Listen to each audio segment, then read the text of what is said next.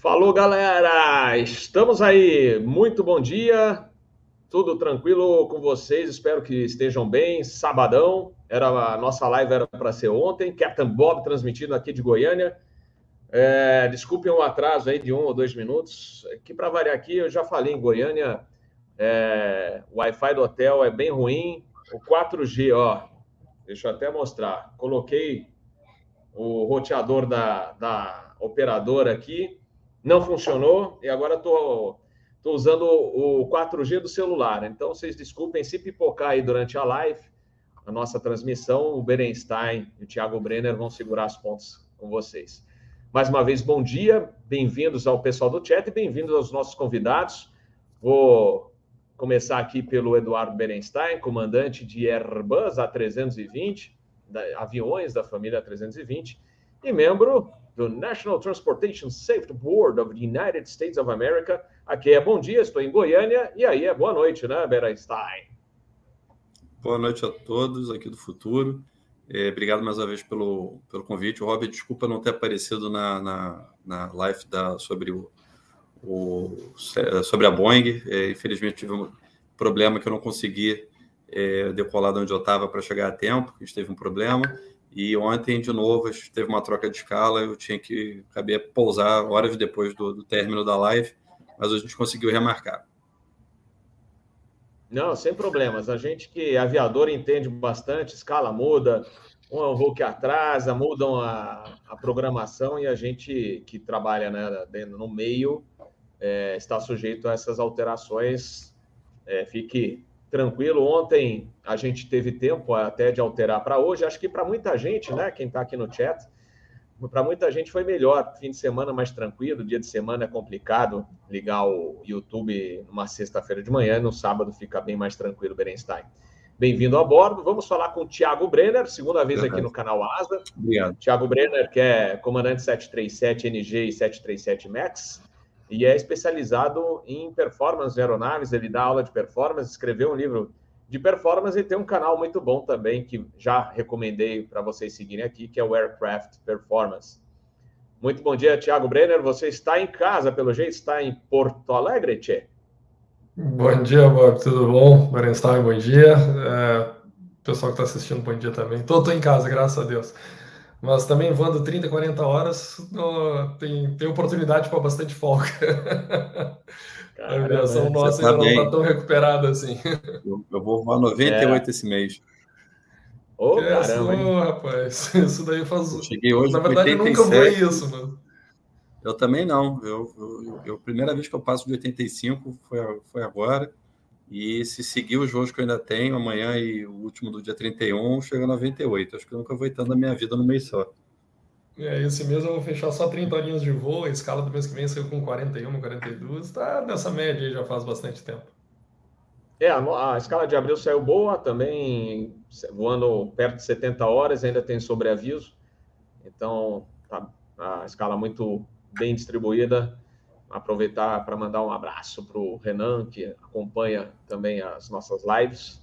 E bons voos a todos aí que são pilotos, comissários e também bom trabalho ao pessoal da manutenção, controladores de voo e toda a galera que trabalha aí no meio aeronáutico. Bom, vamos começar. Eu já vou botar, colocar você aí na tela cheia, Berenstein, porque o primeiro título da nossa live seria o que temos até agora você, como integrante do NTSB, recebeu informações, algumas podem ser divulgadas, que na realidade a imprensa em geral já tem, mas eu vou deixar contigo para contar um pouquinho como é que vocês receberam. Lembrando que o esse 737 NG da China Eastern caiu no dia 21, está né? Tá dando quase uma semana. O que chamou a atenção é que ele despencou né, praticamente 20 mil pés em dois minutos. Uh, existe uma filmagem é, desse avião caindo, que é impressionante, a gente, como aviador, estranha, né? E logo, logo surgem as especulações, o que pode ter acontecido. É, vou, inclusive, depois passar para o Thiago Brenner para ele explicar o porquê que ele teria que descer quando se deu um monomotor lá onde ele estava, por que, que ele tem que descer, ele vai explicar tudo isso direitinho para todo mundo entender, quem, inclusive quem não é aviador. Então, eu vou passar para você, Berenstein, eu queria que você começasse então falando que, que, como é que vocês receberam, como é que vocês agiram já no início dessas investigações. A gente também tem a questão da, do cockpit voice, como é que vocês acharam? Vamos lá, you have control. Obrigado mais uma vez, Robert, que se juntaram agora, Thiago. Bem, é, esse é um acidente bem. É, é, ele é um acidente. É, não vou dizer esquisito, ele é um, é um acidente que, é, infelizmente, a gente não consegue entender como uma aeronave em voo reto nivelado consegue chegar numa atitude dessa. E ele é bem peculiar. É, dentro do, do NTSB já estava ali montada a, a sala da, da investigação dos acidentes da Boeing, e desde que a Boeing começou a, a fazer certificação do MAX, essa sala ficou ainda montada para ajudar é, caso é, durante a, a, a, passagem da certificação houvesse algum outro pormenor, eles pudessem estar lá com tudo pronto para trabalhar o mais rápido possível. Então, os representantes da, da Boeing estão lá, é, eles receberam o primeiro aviso por causa do sistema de monitoramento deles de, de qualidade de, é, de peças e de é, insurance deles. Esse avião estava é, sendo monitorado por esse sistema, vários deles estão. Esse é um sistema que é, ele não é feito para investigação de acidente, ele é mais para melhoria da, da, da, do equipamento, das peças que estão envolvidas, de controle de, de, qualidade das peças e também de monitoramento do voo para quality assurance da tripulação. É, o sistema da Boeing ele é um pouco, é, é ele é mais voltado à aeronave para os seus defeitos e, e, o que pode acontecer com a aeronave e a parte de, de flight assurance é mais é, voltada para a parte operacional, que a empresa contrata, uma, uma a empresa dona do avião contrata uma empresa é, terceirizada para fazer esse colhimento de dados e depois ver se a tripulação está voando o avião dentro dos seus é, devidos é, é, parâmetros. É, também junto com um sistema que na Airbus eles chamam de Airman, para Boeing tem vários outros operadores, eles têm alguns nomes distintos, mas Airman acabou sendo um nome dado para o geral. É, o sistema de Airman também manda é, é várias é, informações que são mais voltadas para a parte de manutenção da empresa. Se o avião é, com deu um alarme disso, um alarme daquilo, quando o avião pousa, o mecânico já recebe aquilo via o sistema e ele já sabe o que, que tem que olhar na aeronave. Então, esses sistemas eles estão monitorando o avião praticamente o tempo todo.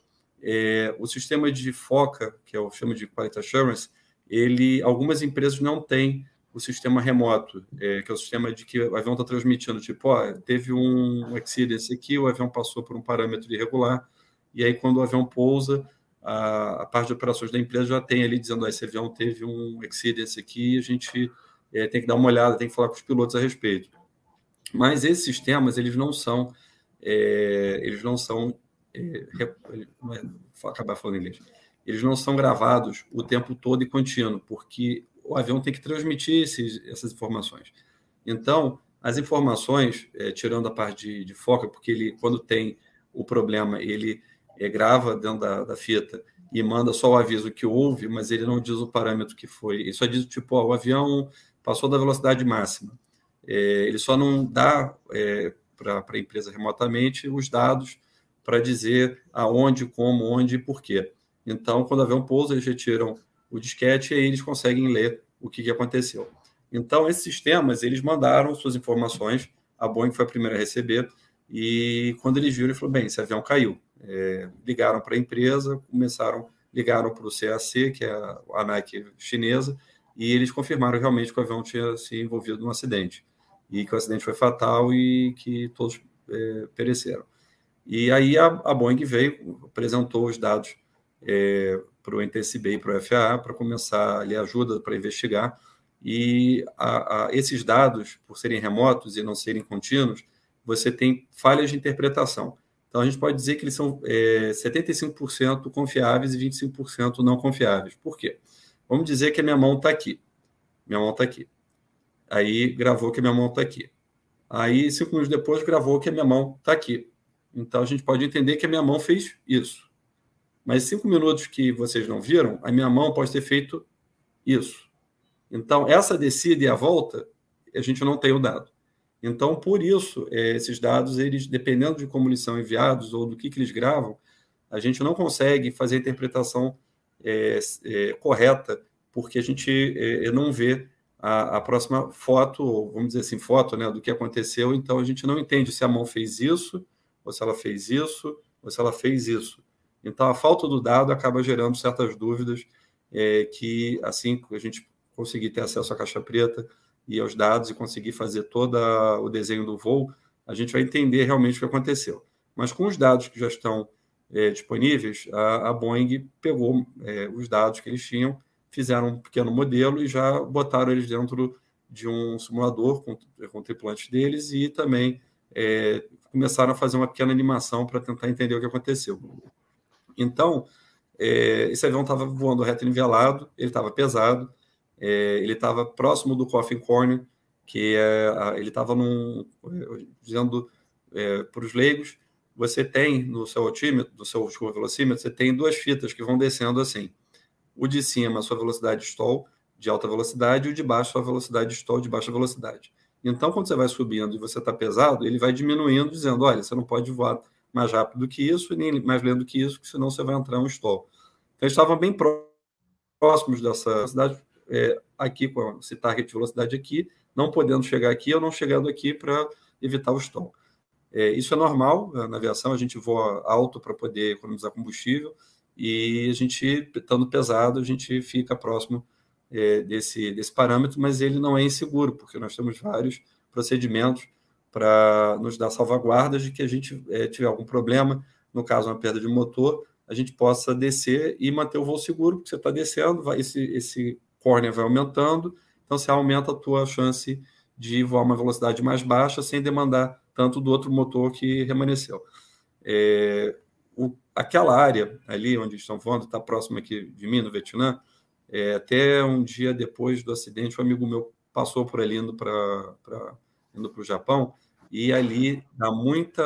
Tem uma, uma corrente de jato que mora ali nessa época do ano, e ela dá muita turbulência, e aí essa área também está cheia de é, é, CB, tá muito cumulonimbus ali naquela região, porque a gente já está entrando aqui no verão, as tempestades já estão acontecendo todos os dias, principalmente nos finais da tarde, e é, um, é uma, fica uma situação ruim de, de você voar e de manobrar nessas áreas, porque imagina, se você tem um coffee corner assim, você balança, a, a tua velocidade chega próxima, ou de máximo ou mínimo, então você tem que acaba tendo que optar por descer para poder aumentar essa, essa.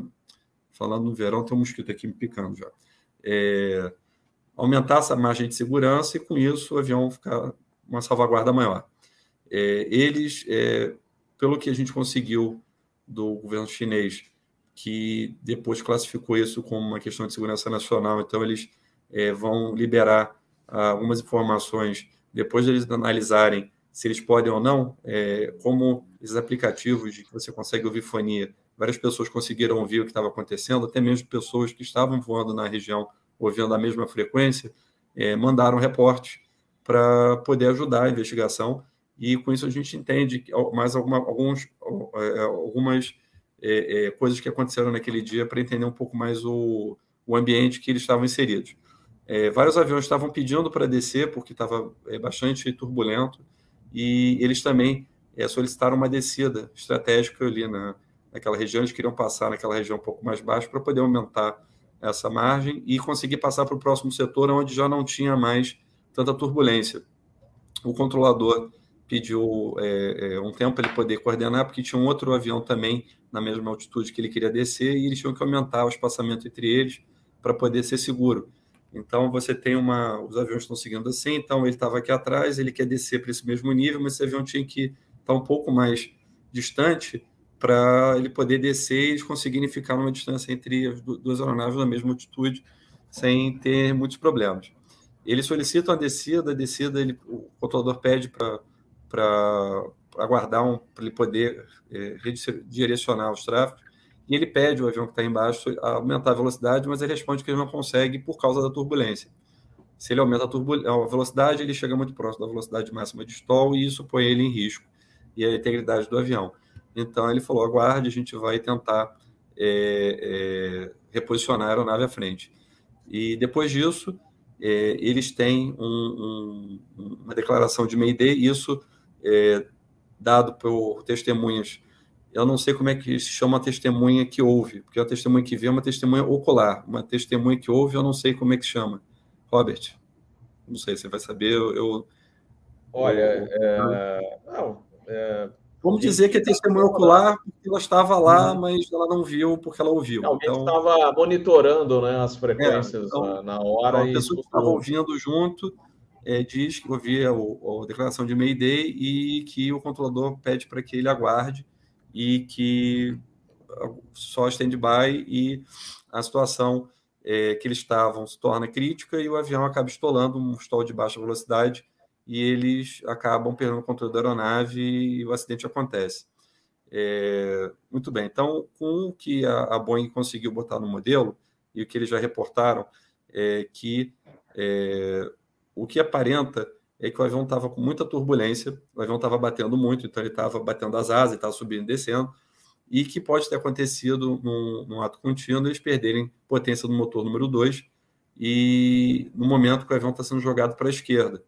O piloto, é, ou não o piloto, a gente ainda não tem esse dado ainda 100%, mas existe um comando de leme para a direita, é, possivelmente para compensar o avião estar tá para a esquerda, infelizmente, o avião perde potência e faz isso, e cai dentro da própria curva. E aí o avião perde completamente o controle e, e ele vem acontecer um acidente. O, é, uma possibilidade que algumas pessoas já levantaram que poderia ser uma repetição daquele acidente que o 37 teve no passado de um comando é, inadvertido para a direita de Leme, que derrubou algumas aeronaves. Só que a Boeing, é, bem assertivamente, desde aquela época, é, botou no código de, de, transmissão do sistema deles é, um código especial só para detectar esse tipo de, de, comando quando ele não vem é, do pedal do, do, piloto. Eles conseguem dizer: olha, isso aqui não é um comando humano, isso é um comando é, mecânico do próprio avião. Então, esse dado não foi disparado. Então, quer dizer que isso provavelmente não aconteceu. Esse, é, exatamente esse trecho de, de, é, de código que a Boeing bota é, já é monitorada pelo FAA e pelo TSB há décadas e até hoje não gerou nenhum falso alarme. Ele é até muito é, é bem monitorado por eles, porque eles têm um maior interesse de que isso não se repita, porque isso pode chegar a, a groundear a frota, e esse é um dos motivos que a frota não foi groundeada ainda, por não ter sido é, é, proveniente de algum dado que eles estão monitorando com mais proximidade para evitar que o avião perca a aeronavegabilidade. É, a China teve um, uma ideia de groundear a frota do 737-800 por ser uma medida, é, de, segundo eles, preventiva. Eles querem aguardar as empresas, os tripulantes e os passageiros. E, então, eles preferem deixar o parado, já que eles estão com baixa demanda. É, não há necessidade de qualquer coisa. É, a Boeing disse, olha, os seguros podem continuar dando problema, a gente não detectou nada errado, mas a do piloto comanda para a direita e o avião cai para dentro da curva do mesmo jeito. Uma das coisas que a gente às vezes não, é, é, a gente não treina no simulador é a gente treina a perda total de motor, mas a gente não treina a perda parcial de motor. A perda parcial de motor, perda de potência, o motor está girando, ele está dando potência, mas não está dando toda a potência. Eu acho uma das piores panes que existe, porque ela acaba com todo o teu, é, é, todo o teu reflexo o que, que a gente faz? Perdeu o motor número 2, você vai calçar o pé esquerdo, vai trimar, vai dar motor, vai subir, vai isso, vai aquilo, acabou. Agora, quando você perde potência e o avião ainda fica, vamos botar assim, vou inventar a palavra, voável, é, o que, que você faz? É, é, você tem que experimentar na hora. Então, isso pode enganar o piloto numa reação de que, gente, o que, que esse avião está fazendo? Aí ele, ele, acaba te enganando é, aquilo que você sempre treinou na sua vida, e você acaba fazendo uma trimagem achando que está virando para um lado, mas está virando para o outro. É, eu dou um exemplo no treinamento de pilotos de caça. Eles pegam você, botam você numa cadeira, aí você encosta a sua cabeça num apoio, eles giram você numa velocidade imensa, aí você para e aí você tem que, com manche, num simuladorzinho, é, trimar o avião. O cara trima para o lado errado, porque o, o, sentido dele foi enganado.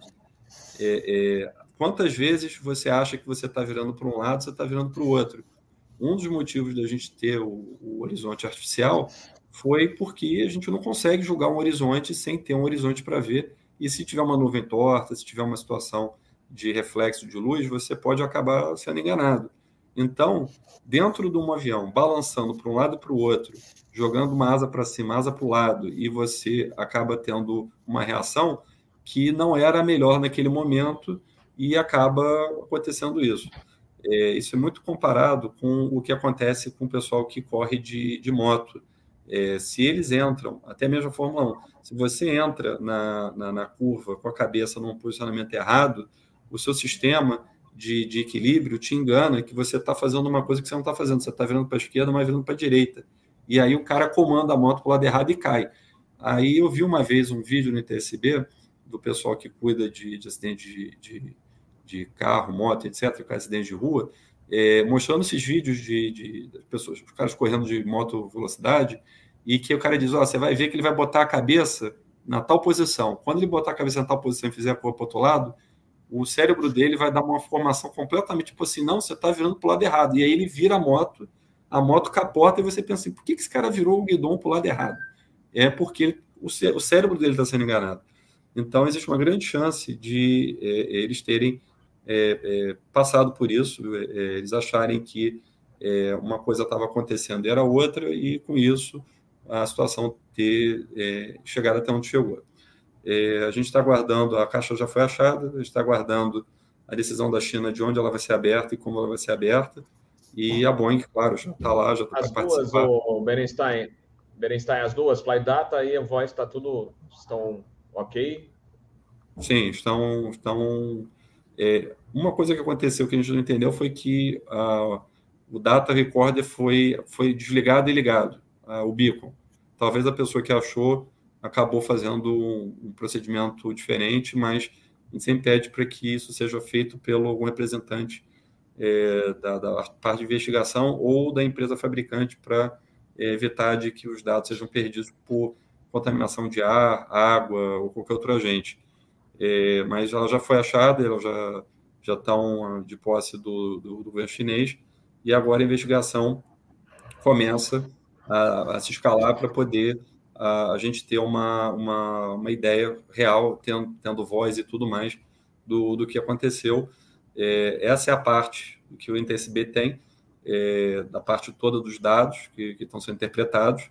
É, até então, é, a gente é, não detectou, é, dentro do que estava lá dentro que a Boeing mostrou, de, de nenhum tipo de perda de, de, de, pedaço do avião em voo, por exemplo, uma asa se rachou, ele perdeu o leme.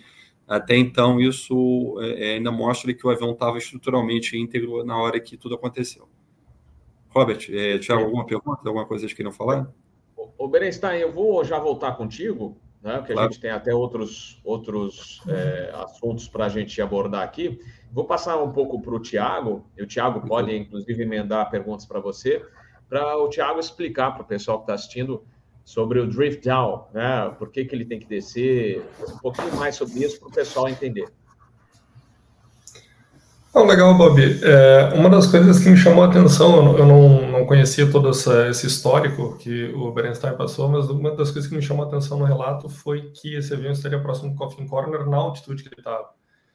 Porque 29 mil pés é uma altitude muito baixa para o 737, mesmo no peso máximo de decolagem dele. É, o 737-800, o peso máximo certificado de decolagem dele é de 79 toneladas e um quebradinho, e mesmo nesse peso ele conseguiria subir até 35 mil pés. Então, estando a 29 mil, ele pelo menos provavelmente estaria longe da velocidade máxima dele. Mas como tu disse que tinha alguém na frente que tinha que acelerar, esse cara pode ter reduzido a velocidade e eventualmente ele estava muito próximo da velocidade mais baixa de voo dele. Sim, Isso sim é, já é algo que eu, que eu vejo como uma possibilidade maior. Ele reduziu de Mach 78, estava em 76 e a gente está aguardando só para ter certeza se ele chegou a 72. É, aí já vejo alguma coisa assim, ele estava mais, ele estava próximo da velocidade mínima dele, mas da velocidade, uhum. em termos de altitude, eu acho que ele estava bem longe do, do, do, envelope máximo dele ainda, uh, porque até onde eu sei ele estava voando a 29 mil pés, então realmente é, é bem baixo para o 737, mesmo o peso máximo de decolagem, diferente de aviões maiores como o 777, por exemplo, que realmente quando decolam, essa é a altitude que ele consegue voar, é 29, 30 mil pés no máximo.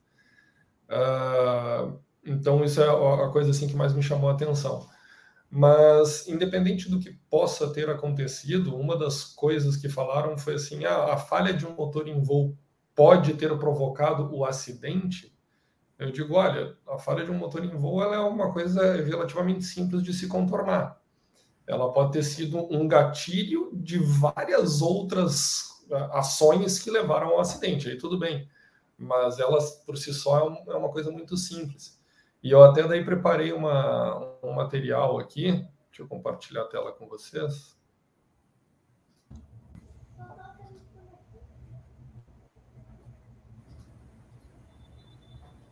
Ué, por que, que não compartilhou?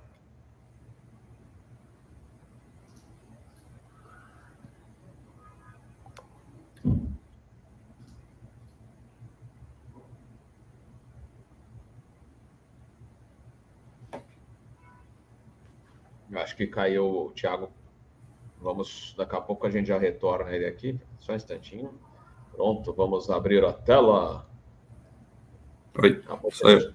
É, não, eu acho que caiu a transmissão do, do Thiago. Enquanto isso. Ah, ele está voltando aí, vamos ver.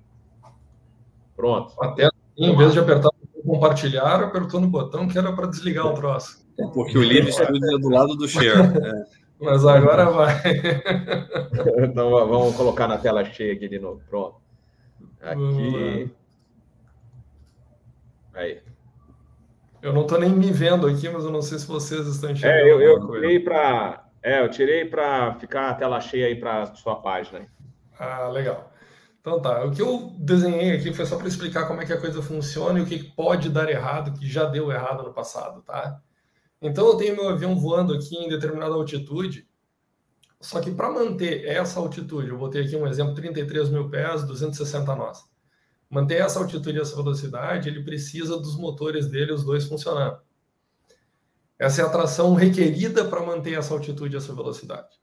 Se por um acaso qualquer desses motores venha a falhar, eu posso ou manter a velocidade ou manter a altitude, mas as duas coisas eu não vou conseguir ao mesmo tempo. Supondo que eu opte por manter a altitude, eu também não vou conseguir fazer isso por muito tempo. Porque para eu manter a minha altitude, eu não tenho tração que consiga manter a minha velocidade. Então, a minha velocidade, se vocês olharem o velocímetro a esquerda desse desenho, vai começar a cair. E se eu mantiver o piloto automático ligado, é que os problemas começam a ser ainda mais incrementados aqui. Isso foi um acidente que já aconteceu, eu vou explicar ele depois. Mas eu primeiro vou mostrar o que pode acontecer. No caso do 737, especificamente, como ele não tem um sistema de auto-rudder, ele não compensa nenhum tipo de guinada através do leme, pelo menos não de forma automática, uh, o que, que o piloto automático vai conseguir fazer na medida que a velocidade for caindo? Na medida que a velocidade for caindo, tudo que o piloto automático vai conseguir fazer para tentar manter a proa que ele está querendo manter é começar a tentar inclinar a asa para cima do lado desse motor que estava funcionando. Então, provavelmente, que vai acontecer algo similar a isso a velocidade ela vai sendo drenada e o piloto automático vai inclinando esse manche, tentando botar o avião com alguma asa inclinada para tentar manter aquela proa que ele queria, ou aquele rumo que ele queria. Só que ele não vai aumentar por muito tempo. Dependendo se tu tiver já numa velocidade baixa, muito rápido a situação aqui ela vai se degradar. Tu tem um arrasto muito grande tu tem pouca tração disponível. O que, que vai acontecer em algum momento? O piloto automático se entrega, ele diz, meu amigo, não consigo mais, agora está contigo, e ele desacopla. Quando ele desacopla, esse manche ele volta para a posição central dele. Só que tu imagina, eu estava precisando deixar o manche desse jeito para manter as asas relativamente niveladas. Se esse manche volta de forma violenta para o centro, o avião ele passa a capotar para o lado contrário. E é basicamente o que vai acontecer.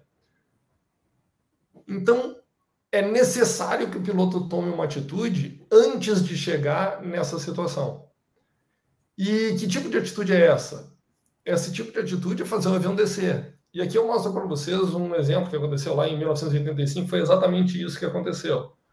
O motor 4 desse 747, ele foi perdido num voo de cruzeiro, eles estavam voando a 40, 41 mil pés, e os tripulantes ficaram trabalhando o problema do motor ao invés de trabalhar o problema do avião, nesse caso, que seria põe o avião para descer enquanto a gente cuida do motor. É, só que ficaram cuidando do motor, ficaram cuidando do motor, uh, até detalhes do, do acidente aí sobre ah, o que, que o copiloto fez diversos callouts sobre velocidade, o comandante ele ignorou esses callouts, estava mais preocupado era realmente com a situação do motor, queria que o, o, o primeiro oficial, não, o engenheiro de voo uh, fizesse algumas tentativas de religar o motor, e o piloto automático do avião teve uma hora que ele se entregou. Quando o piloto automático se entregou, que esse avião efetivamente capotou, mais ou menos da forma como eu mostrei para vocês ali na, no, na ilustração anterior, a, a, reação do piloto ela foi interessante, que o piloto ele não acreditou naquilo, porque aí, como o Berenstein falou, houve uma desorientação espacial completa. É, o, o, horizonte artificial começa a girar na frente dele e ele diz: perdi meu ADI, meu ADI parou de funcionar. E aí um monte de alarme começa a tocar, alarme de alta velocidade, o avião mergulhando, a altitude caindo, mas ele não acredita de jeito nenhum naquilo que está acontecendo. O avião está girando em direção ao chão. Agora, nesse caso específico, eles deram um pouco de sorte, porque quando foi ali por 17, 18 mil pés, eles saíram da camada de nuvens e ele enxergou o chão rodando na frente dele. E aí ele entendeu, não, realmente é isso que está acontecendo.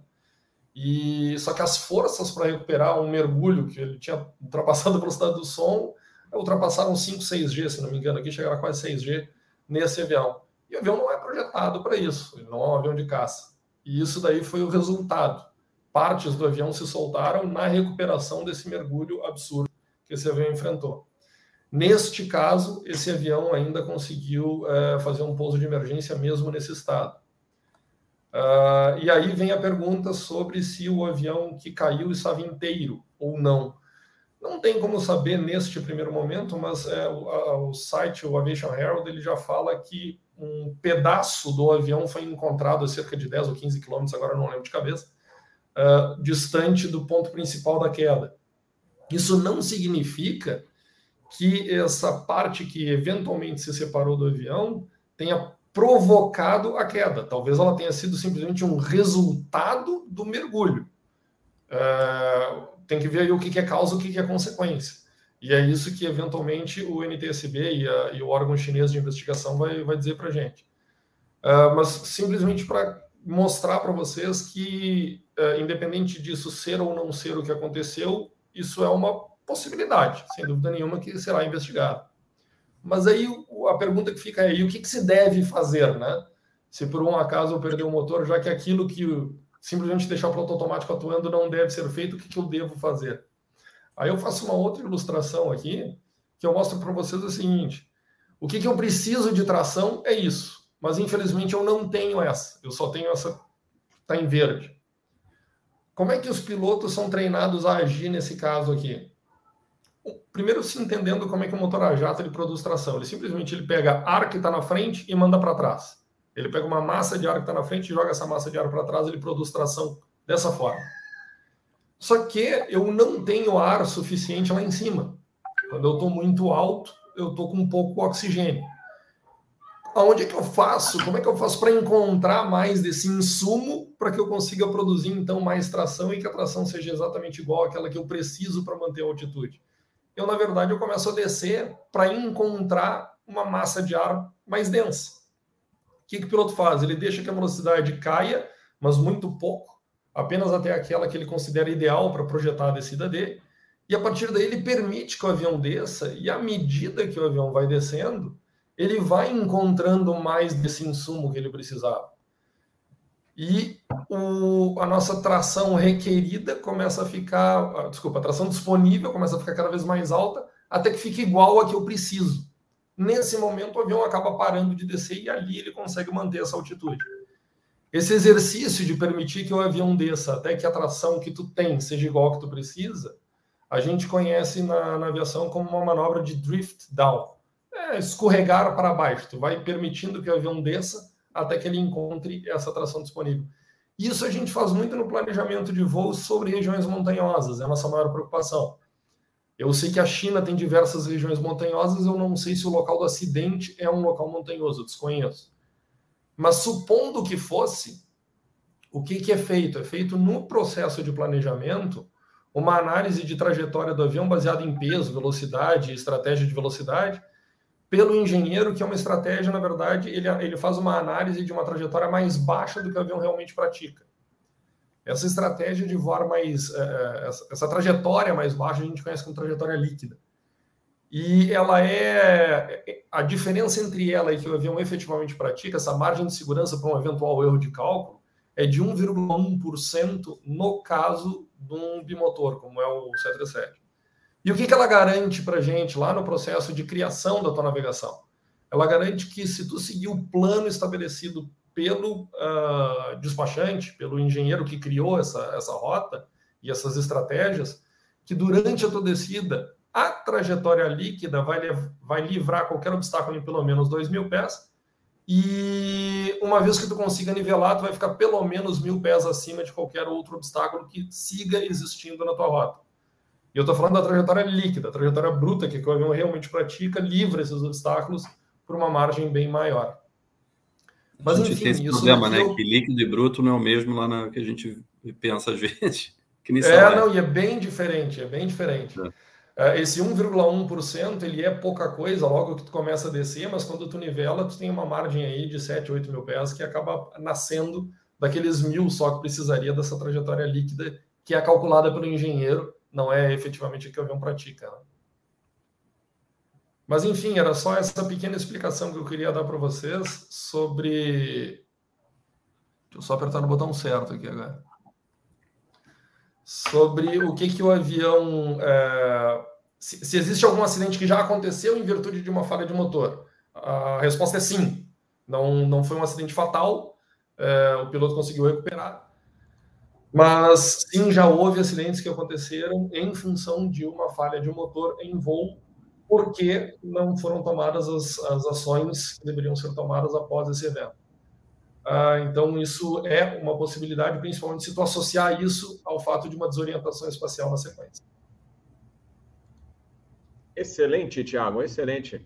É ótima explicação, é o que a gente esperava aqui para o pessoal é, aprender um pouquinho mais. Quem é, já é aviador é bom para rever alguns conceitos. E quem não conhece ainda também aprender um pouquinho mais e a gente ter ideia né, do que, que pode levar a um acidente, né, um incidente grave. Ah, pessoal perguntando, Berenstein, se já está confirmado que realmente ele perdeu aquele motor, se, foi, se tem esse dado concreto. Então, é, é, não conseguiu, o, a, o sistema da Boeing é, não consigo detectar é, realmente 100% de, de certeza de que foi uma perda de motor ou se foi é, é a, o piloto desligou o autotrush e reduziu um pouco as manetes para que quando a gente está em turbulência, é, às vezes o ideal é não deixar o autothrottle é, guiar a potência, porque ele fica dando muita potência e tira, muito e tira. Então, às vezes, o piloto pode ter desligado e assumido o controle. É, isso entra naquilo que eu estava explicando da confiança dos dados. É, a, a, a, empresa em questão, que tem realmente sistema que detecta esse tipo de, de coisa, que no sistema deles de, de, de manutenção, ainda não liberou esses dados para a gente ter a certeza sobre isso, mas agora com a caixa preta isso vai a gente vai é, descobrir logo. Mas tudo indica uma perda de perda de potência, ou perda total do motor número 2 no voo. Perfeito, Berenstein. Agora vou, vou emendar na pergunta que tem muita gente especulando, alguns veículos de comunicação ao redor do mundo já comentaram o assunto. Existe essa possibilidade de um suicídio do copiloto, que na realidade é um comandante antigo? Até interessante deixar esse espaço aberto para você explicar um pouquinho por que, que ele está voando na direita, é, 30, mais de 30 mil horas de voo e existe essa especulação aí no, no, na parte de investigação? Existe, isso é, é, aquilo que eu já falei várias vezes aqui, a investigação ela vai seguir as provas que, que forem achadas, é, você não pode é, simplesmente ignorar, por mais que isso seja é, mínimo, ou 1% de chance ou 99% de chance, a gente tem que é, excluir todas as possibilidades para garantir que a aviação seja sempre segura. Então, é, houve vários é, é, reportagens a respeito, é, isso chegou até a ICAO. A ICAO pediu para fazer, uma, é, fazer um, um, encontro com a FAA é, junto com a IATA também, que, que também quis participar. O TSB acabou participando ali também para ajudar com, com dados e outras coisas, mas existe sim essa, essa hipótese, ela não é a mais trabalhada, mas é, ela não pode ser ignorada. É, é, realmente, é, esse comandante ele tem uma experiência imensa, ele é uma, uma pessoa com muitos anos de carreira, por, por, isso que acumulou tantas horas de voo, e ele foi punido pela empresa por falhar no simulador, depois teve alguns outros problemas, e aí, com isso, a empresa botou ele como o primeiro oficial, o piloto, para continuar voando, para poder se reclassificar como comandante. É, algumas empresas têm esse tipo de, de sistema, é, eles trabalham assim. É, isso é uma coisa é, que é já uma coisa já estabelecida desde do, os primórdios da aviação civil em determinados países e continua é, perdurando até hoje. É, não é questão de se a gente concorda ou discorda, a gente passa a vida inteira trabalhando com números, porque nós somos da área das exatas, e hoje a gente está trabalhando mais com a parte das humanas. É, eu acho que uma pessoa que está passando por uma situação ruim, é, se ela está numa situação ruim, melhor é ela não trabalhar, ainda mais no que a gente faz.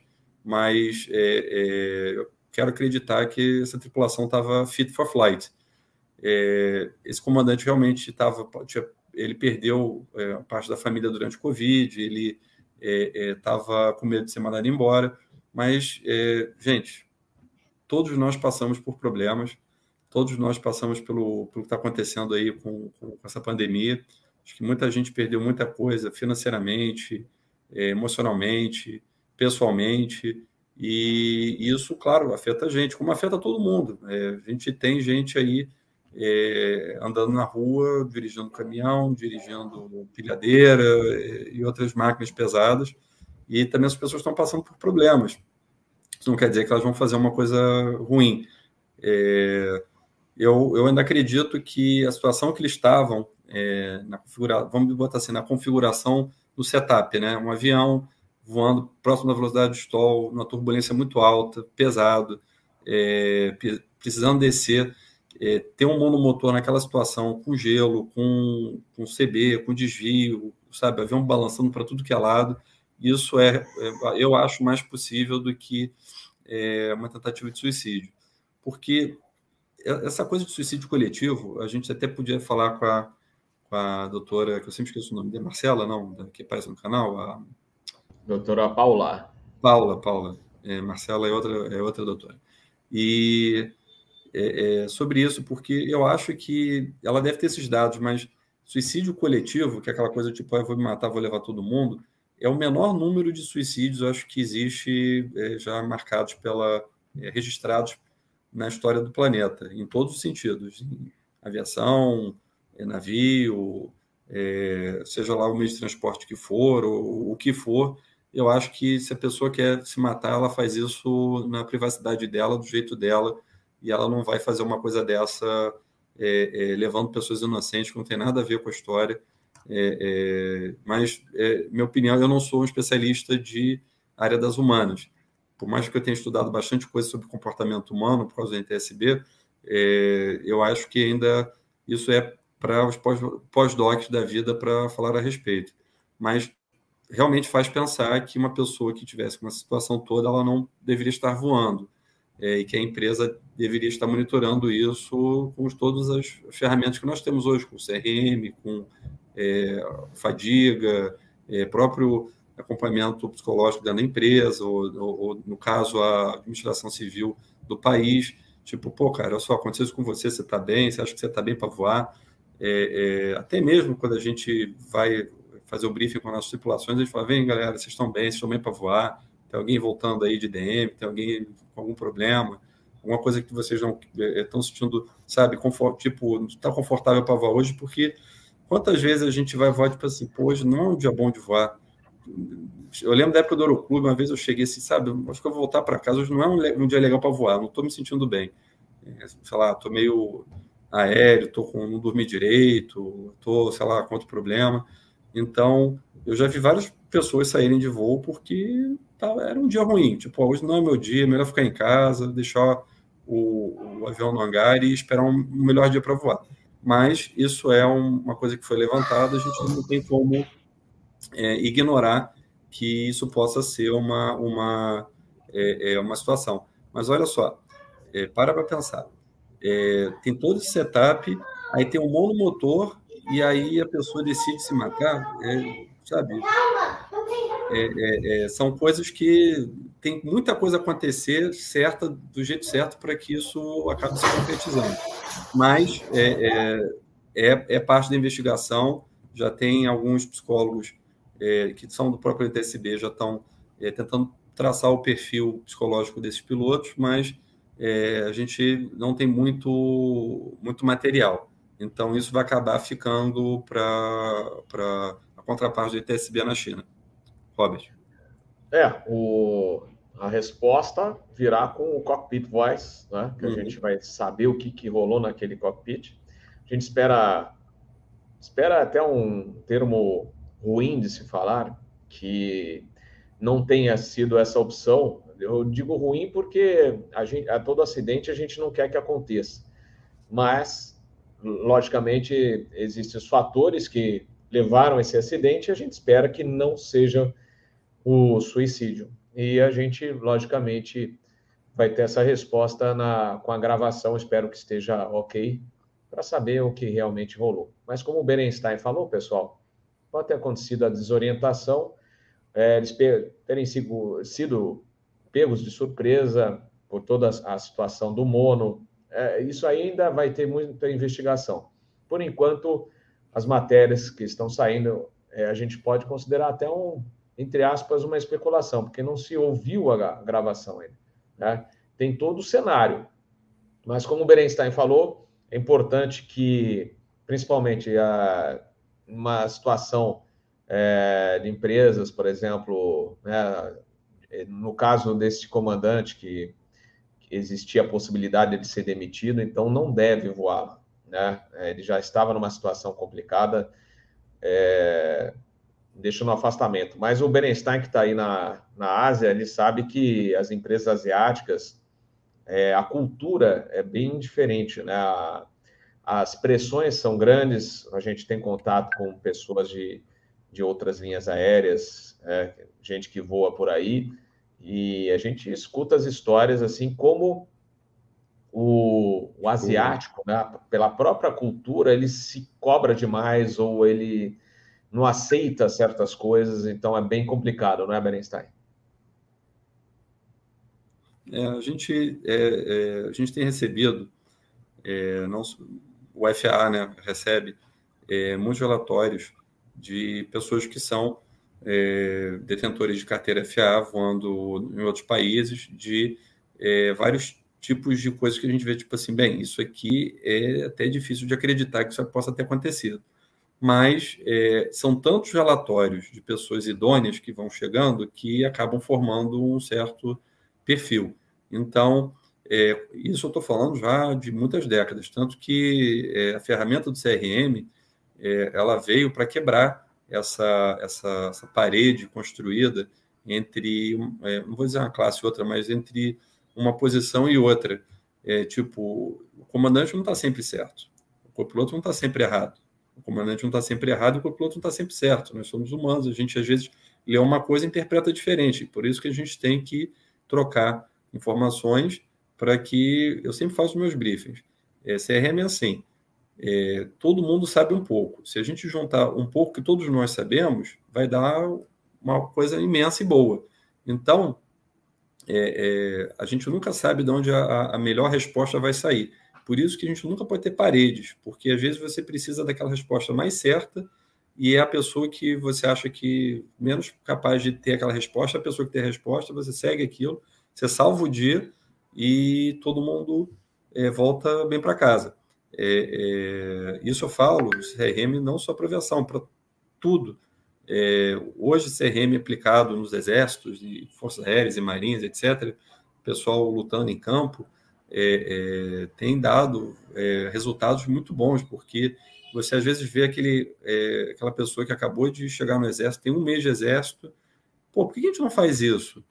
Aí mundo se olha, pô, mas essa ideia é excelente, então vamos seguir ela. Não tem, eu não, eu não vejo se o, sei lá, vou botar assim, um general seguir a ideia de um, um praça que é recém-chegado no exército, seria um demérito para o general. Acho que isso para ele, na verdade, é digno de uma medalha, porque se você tem essa troca de informações e essa, essa é, é, confiança entre as partes, é, você vê que toda vez que uma tripulação está unida, ela, o voo, mesmo na pior situação possível, o voo sempre dá certo, porque as pessoas estão ali juntas. A, a ideia, o gol é o mesmo, é chegar lá e fazer tudo direito.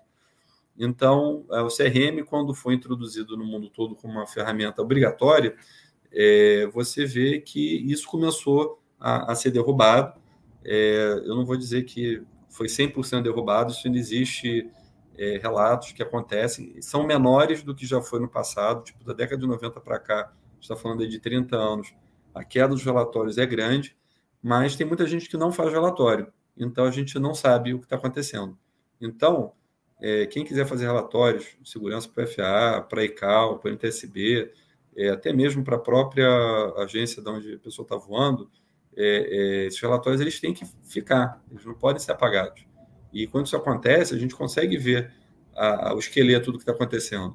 E mais ferramentas virão, vocês podem ter certeza. A aviação, a cada 10 anos, uma coisa nova para segurança de voo é inserida e alguma coisa nova de regulamentação, geralmente para safety ou para security é introduzida. E uma coisa para navegação aérea agora, 10 ou 5, cada 5 anos vai ter uma coisa nova para a gente estudar e fazer prova mas é, a gente tem que contar com os colegas que estão no dia a dia continuar escrevendo o relatório. Robert. Perfeito, Berenstein. É, até o Pedro aqui sugeriu fazer uma reportagem ou uma live até da situação pós-Covid, né? Muita gente parada e uh, soubemos, inclusive, né, de gente que tentou voltar e não estava 100% né, na, na parte de quando foi feita a avaliação, e, mas é natural que o mundo inteiro sofreu, né? A pessoa, essa incerteza do que aconteceria com o mundo, né? A gente lembra 2020, acho que o Berenstein também, o Thiago, foi um ano bem pesado, né? É, mesmo para quem ainda estava empregado, você não sabia até quando, né? É, empresas fechando, porque antigamente, pro, no caso de um piloto, o piloto sempre pensava, quem estava no Brasil, ah, o plano B aí para Oriente Médio, plano C é é China, etc.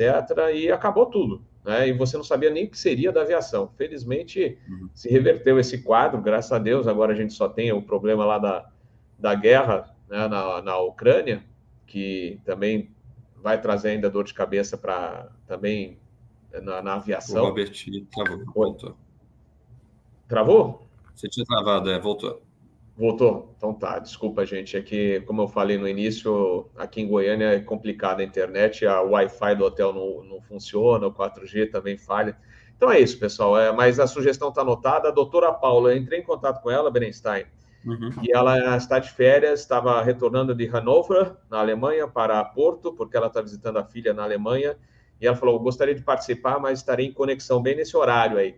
Mas, de qualquer maneira, ela pode vir aqui depois no próxima. episódio.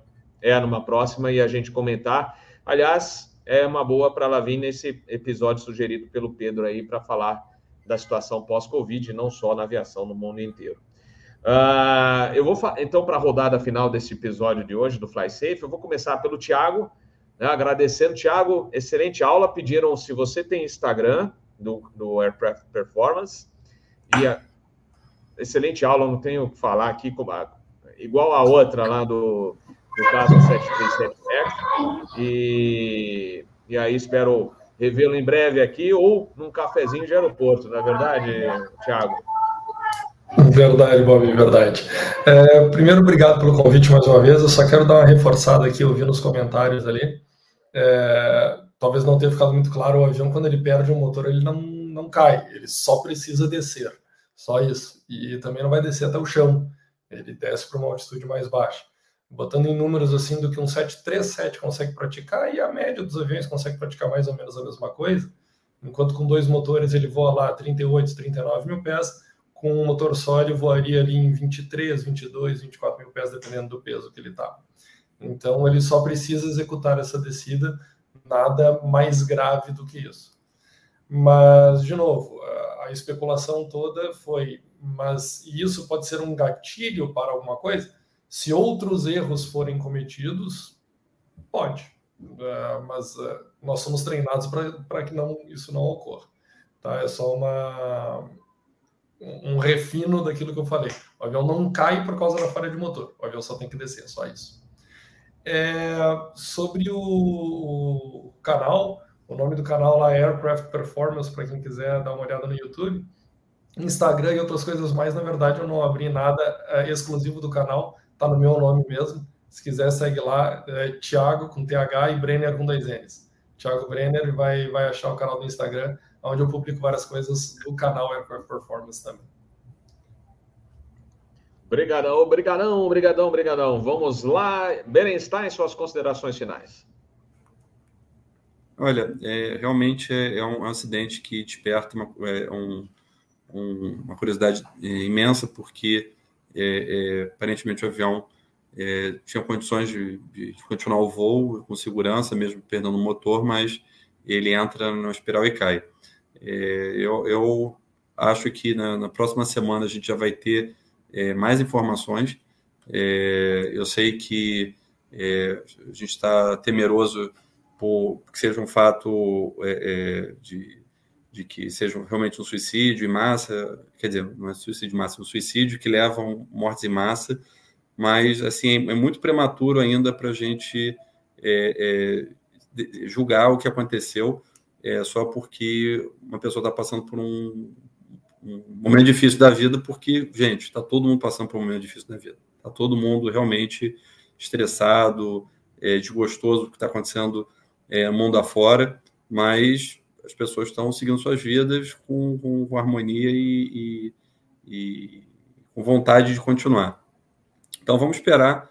É, a gente, semana que vem, eu já devo ter alguma, alguma outra coisa para a gente falar, a gente pode fazer outra live.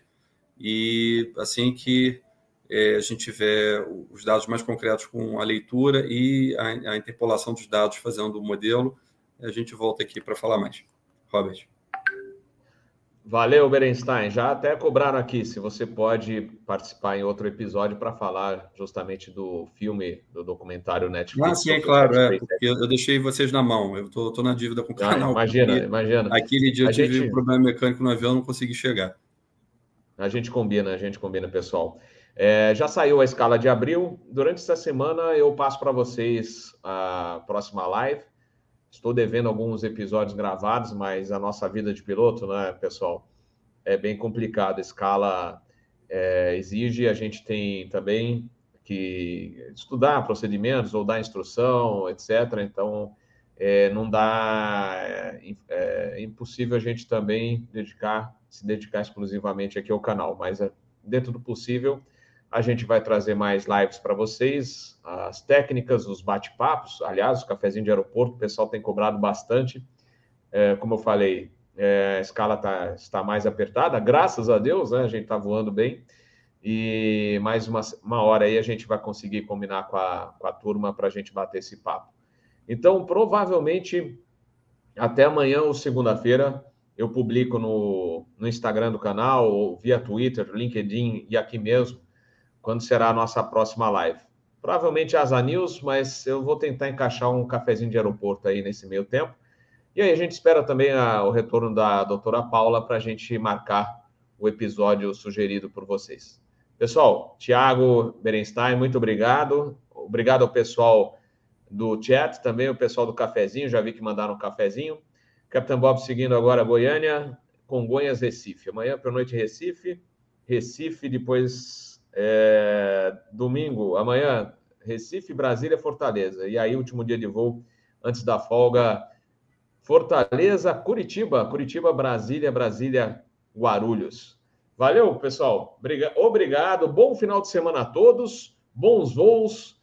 Boa macarronada com a mamãe e etc. Valeu. Até a próxima. Encerrando aqui. Vamos tentar, né? Porque aqui a internet, de vez em quando, pega uma, prega uma peça.